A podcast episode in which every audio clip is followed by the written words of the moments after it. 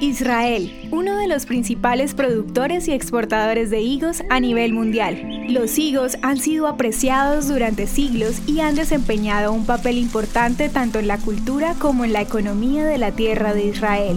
Los higos se mencionan en la Biblia como uno de los siete alimentos principales de la tierra prometida.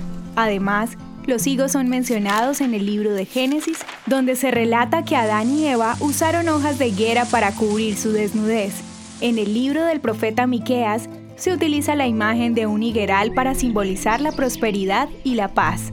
Durante el periodo del primer templo en Jerusalén, el rey Ezequías mostró los tesoros del templo que incluían higos secos. En ese momento los higos se consideraban un producto valioso y eran uno de los principales artículos de comercio.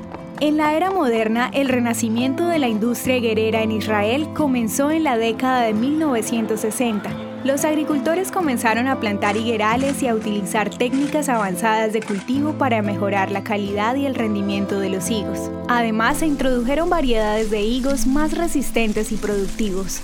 Actualmente, los higuerales se cultivan en muchas áreas del país, la región del valle de la costa mediterránea, incluidas las áreas alrededor de la ciudad de Jericó, son conocidas por sus higueras y sus deliciosos higos. Hoy en día, Israel es uno de los productores principales y exportadores de higos a nivel mundial.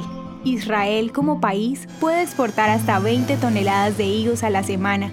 Los exportadores envían higos a toda Europa y a partes de Extremo Oriente, como dato adicional, en Israel los higos son apreciados como un símbolo de tierra fértil y abundante, y su presencia en la tierra de Israel se considera un cumplimiento de las promesas bíblicas de prosperidad y bendición.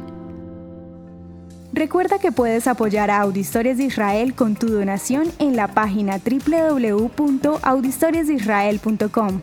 Ahora te dejamos con un saludo que nos envían desde Venezuela.